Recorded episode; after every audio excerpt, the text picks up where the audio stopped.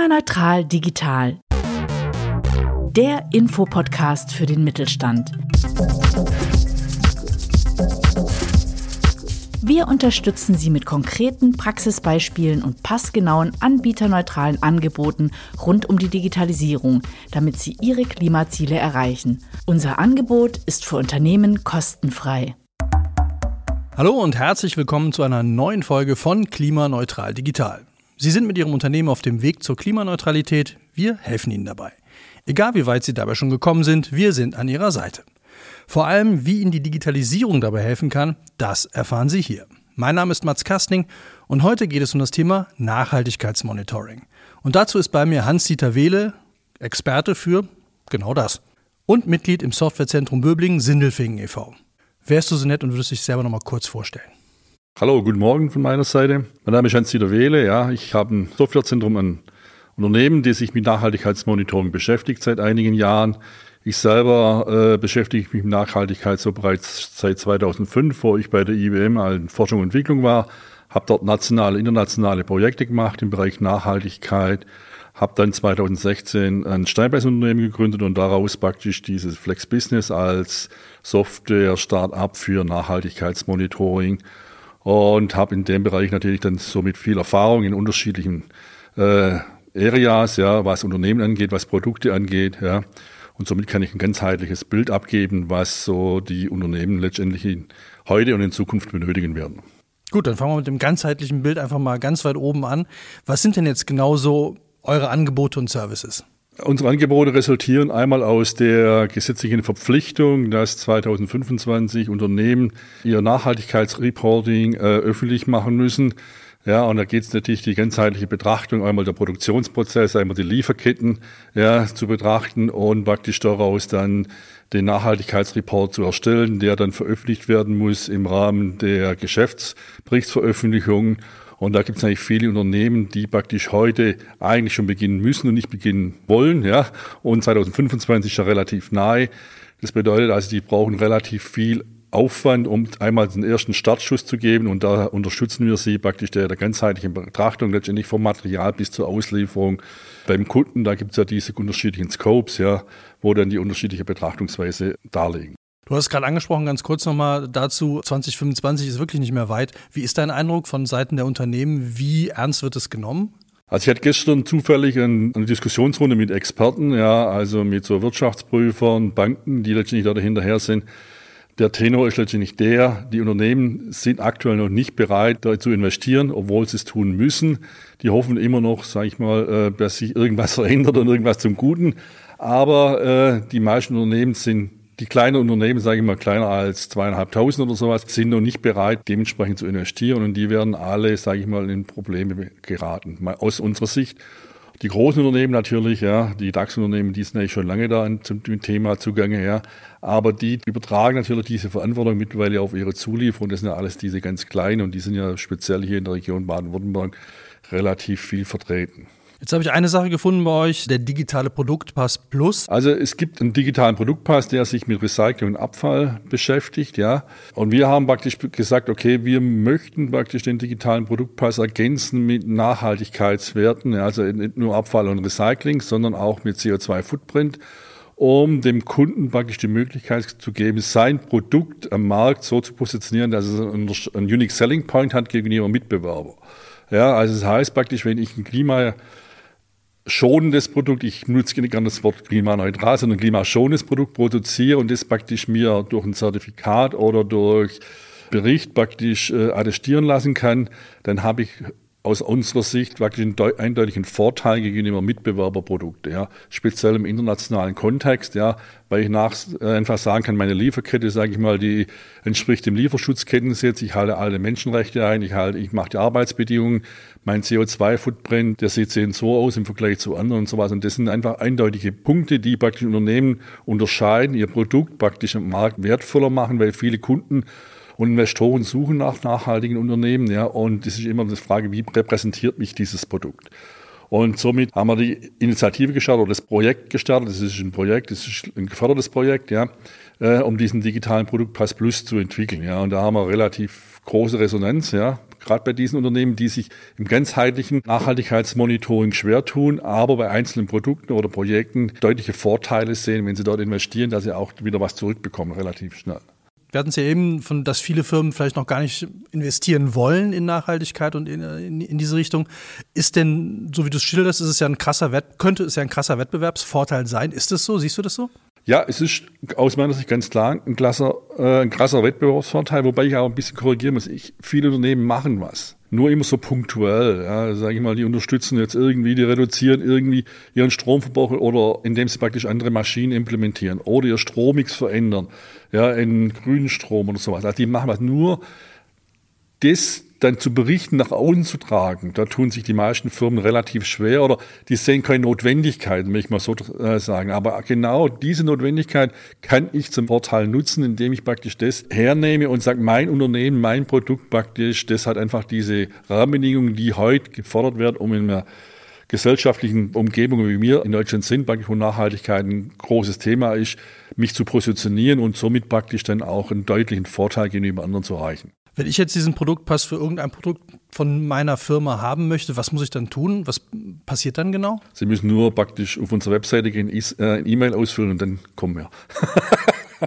nee, also relativ, also es ist nicht ganz so einfach, aber äh, es geht relativ trotzdem einfach. Äh, wir schauen uns das Produkt an, ja, wir zerhackstückeln dieses Produkt, also was sind Materialien, was ist ein Produktionsprozess, was ist ein Montageprozess, was ist ein Logistikprozess und jeden einzelnen Prozess beleuchten wir nach Nachhaltigkeitskriterien. Ja, da haben wir so eine Skala, ja, wo wir dann die einzelnen Punkte bewerten. Wir bewerten aber auch nicht nur reine CO2-Faktoren und Nachhaltigkeitsfaktoren, sondern wir werden auch diese ganze ESG-Taxonomie, also Social und Governance, ja, wie wird die Lieferschutzketten angehalten, sind Arbeitsschutzbestimmungen getroffen, wird überall Mindestlohn bezahlt. Auch das sind letztendlich Wettbewerbsvorteile, wenn ich das tue, gegenüber anderen Firmen, speziell im Ausland, wo das nicht tun. Ja, und da haben wir natürlich, und das muss man nach außen tragen, ja, und das auch dann dementsprechend gut positionieren in seinem Firmenmarketing, in seiner Produktbeschreibung etc. Du hast jetzt eben schon das ganzheitliche Unternehmensmonitoring angesprochen. Was hat es damit auf sich? Das ganzheitliche Monitoring, das kommt daher, dass es ja in der EU so ein ESG-Gesetz gibt, ja, wo sie die Unternehmen praktisch ihr ganzes Unternehmen, ihre Leistung festhalten müssen, was sie für die Nachhaltigkeit, für das Environment letztendlich tun. Das sind, umfasst natürlich alle Prozesse im In Unternehmen, jetzt nicht nur das einzelne Produkt, sondern auch natürlich, wie bewegt sich ein Mitarbeiter von zu Hause zur Arbeitsstelle? Hat er einen Jobrad, nutzt er ÖPNV, ja, fährt er mit dem Verbrenner oder was auch immer, warum fährt er mit dem Verbrenner? Da muss man das gucken, was Alternativen gibt oder keine gibt und das ganzheitlich dann zusammenfassen und das praktisch in einer Form dann seinem Geschäftsbericht beilegen, das ist zukünftig muss. Auch viele große Unternehmen, die gehen heute her und gehen zu ihren Zulieferern und sagen, wenn du kein ganzheitliches Sustainability Monitoring mir anbieten kannst und die Kennzahlen liefern, dann bist du auf meiner Lieferantenbewertungsliste einfach weiter unten. Ja, weil ich selber muss das tun. Das heißt also, meine Lieferkette muss praktisch hundertprozentig verlässlich sein und du musst letztlich da liefern, ob ich jetzt Report-pflichtig bin nach gesetzlichen Vorgaben oder nicht. Aber viele Zulieferer werden automatisch in diese Abhängigkeiten gezogen durch ihren Kunden. Eben hattest du gesagt, die Schwelle ist ja relativ niedrig, ich muss eine E-Mail schreiben. Genau. Wie sieht es jetzt bei Unternehmensmonitoring aus? Ist da auch eine Möglichkeit da, dass man halt relativ schnell da reinkommt oder ist das wieder ein größerer Prozess? Das ist natürlich ein bisschen größerer Prozess, ja, weil einfach ich mehr Abhängigkeiten haben und mehr, oder mehr Schnittstellen zu unterschiedlichen Funktionalitäten im Unternehmen. Aber letztendlich ist es so, wir versuchen mit Softwarelösungen, mit standardisierten Vorgehensmodellen, ja, das ein bisschen zu vereinfachen und sagen wir zu generalisieren, dass die Erfassung der Daten, die Auswertung dann relativ schnell geht und das auch einfach zu bewerkstelligen. Natürlich ist es so, die Erstaufnahme oder der Erstbericht, die erste Situation ist immer mehr Aufwand wie die Folge. Sagen bei der Folgeberichterstattung muss sich ja Anführungszeichen nur noch die Veränderung, hoffentlich die positive Veränderung letztendlich ergänzen zu meinem Basisbericht. Das heißt also letztendlich ist es so, der erste Aufwand, Aufschlag bei diesem Monitoring ist deutlich höher. Ja, da kann schon ein paar äh, Monate gehen, ja, je nach Firmengröße. Aber dann die Folge, wenn ich es automatisiert habe und toolbasiert habe, dann bin ich, sagen wir mal, bei wenigen Tagen bin ich dann dabei. Hast du konkrete Beispiele, wo das schon angewendet wurde? Ich habe konkrete Beispiele, wo das angewendet wurde. Und zwar, ich nenne jetzt mal einen digitalen Produktpass, weil ich da praktisch relativ viel Anfragen habe. Es ist ein, ein digitaler Produktpass, der für einen Holzbau Unternehmen, praktisch das gewerbliche Immobilien baut für die Holzbauindustrie, ja, Den benutzen wir dort praktisch, um zu zeigen, wo die Materialien herkommen, ob die nachhaltig sind. Also im konkreten Fall, wenn ich eine Dämmung mache, was halt vorgeschrieben ist, ja, kann ich natürlich eine Chemiedämmung nehmen, ja, die erfüllt diese KfW-Vorgaben, ja, oder ich kann praktisch aus Holzmaterialien eine Dämmung nehmen. Hat natürlich aus dem CO2-Footprint eine ganz andere Aussage, wie ich eine Chemiedämmung nehme, ja.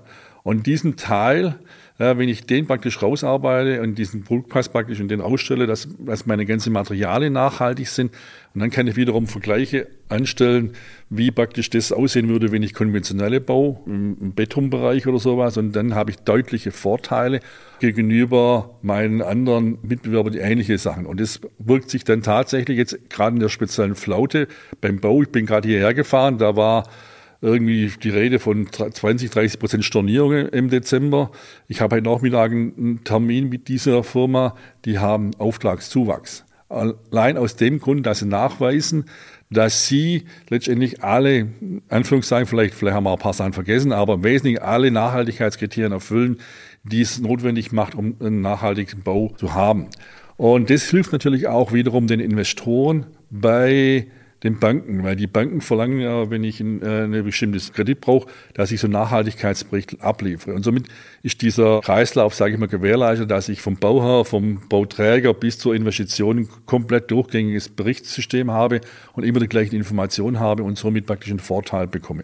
Obwohl der Holzbau, das weiß wahrscheinlich jeder, ein Stück weit teurer ist wie konventionell bauen. Ja, und trotzdem investieren viele Firmen oder auch gewerbliche Immobilien praktisch in diesem Bereich. Aber natürlich muss es dann auch diese diesen Vorteil äh, reflektieren, den ich mir erhoffe. Ja, sei es in der Langzeitbetrachtung, sei es in der Kurzzeitbetrachtung. Thema Nachhaltigkeit hast du selber schon ein paar Mal erwähnt. Wie nützt das Ganze jetzt, also ob das jetzt das Unternehmensmonitoring ist oder dieser Produktpass, wie nützt das jetzt klimaneutraler zu werden? Also indem ich praktisch erkenne, alles was ich tue, äh, schaue ich mir mein Unternehmen, mein Produkt an, wo ich Ressourcen verbrauche.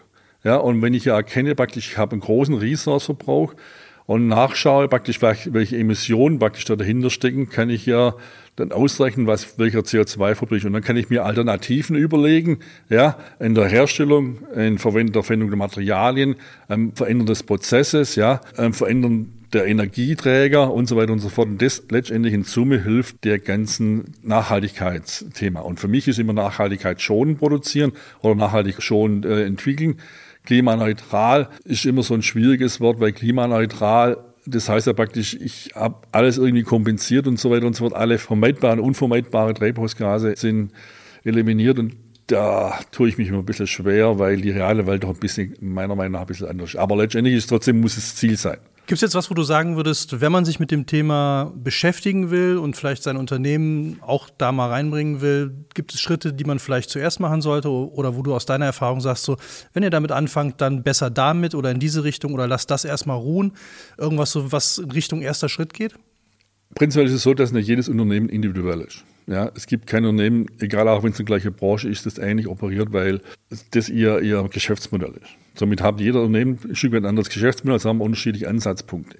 Natürlich, ein guter Startpunkt ist immer, wenn ich schon viel digitalisiert habe. Das heißt, ich habe viel Möglichkeit, Daten zu erheben digital. Ich brauche nur eine Schnittstelle bedienen und ich kann mir die, die Daten holen und dann weiterverarbeiten. Wenn ich jeden sag's mal, jeden Stromzähler von Hand ablesen muss, dann wird's halt uneffizient teilweise. Ja, also ich kann viel in dem Bereich schon vorab investieren, weil ich das sowieso wahrscheinlich auf meiner Agenda habe, Digitalisierung, ja.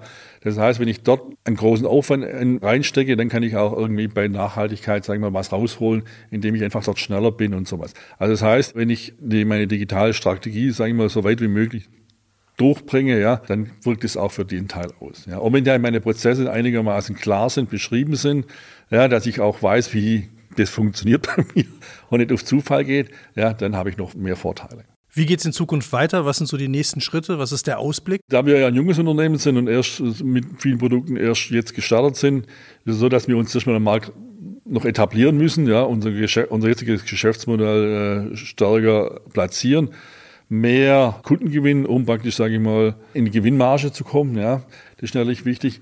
Aber was wird zukünftig sein? Zukünftig wird natürlich noch auf diesen Nachhaltigkeitsmonitoring-Lösungen viel stärker fokussiert werden, Und die Firmen werden praktisch spätestens ab 2025 viel mehr Support brauchen, viel mehr Software brauchen, um sowas zu machen. Und darauf wollen wir uns natürlich auch einrichten, indem, dass wir jetzt schon die Erfahrung sammeln in kleineren Umgebungen, dass man dann vielleicht auch größer skalieren können. Das ist unsere, unsere Philosophie und natürlich immer was machen.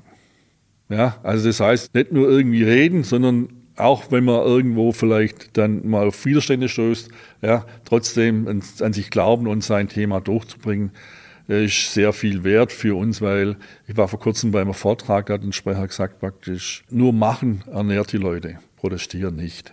Ja, das hat mich so begeistert und das stimmt irgendwie, ja.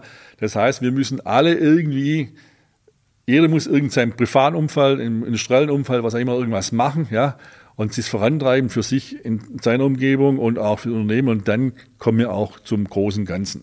Und vielleicht für mich auch ganz wichtig, da ich ja relativ oft schon auch international unterwegs bin, wir stellen uns zu oft unter den Scheffel von anderen. Ja. Wir machen in Deutschland so viele tolle Sachen, so viele tolle Produkte, auch jetzt, wenn ich nur dieses Podcast höre, ja, das gibt es ja sonst wahrscheinlich nirgends, wo die Leute sagen können, was sie tun. Das ist immens wichtig, dass wir viel mehr unsere Leistung in dem Bereich, sage ich mal, nach außen tragen, dass wir auch sehen, dass man mit dem was tun kann. Wunderbares Schlusswort. Und ich glaube, wir haben es jetzt schon in einigen Folgen gehabt, dass Machen momentan das Wichtigste ist, nichts tun gerade das Schlimmste ist. Von daher vielen Dank, Hans-Dieter Wede, dass du da warst. Wenn Sie noch Fragen haben, schicken Sie uns eine Mail und wir kümmern uns. Alle Infos zur Folge, weiterführende Links und natürlich auch einen Kontakt zu unseren Expertinnen finden Sie in den Show Notes. Ich bin Mats Kastning und würde mich freuen, wenn Sie auch in der nächsten Folge wieder dabei sind. Und bis dahin wünsche ich uns allen ein gutes Klima. Ciao. Ciao. Klimaneutral Digital gehört zu Mittelstand Digital. Das Mittelstand Digitalnetzwerk bietet umfassende Unterstützung bei der Digitalisierung. Gefördert vom Bundesministerium für Wirtschaft und Klimaschutz. Alle Informationen finden Sie unter klima-neutral-digital.de. Konzept und Produktion Audiotextur.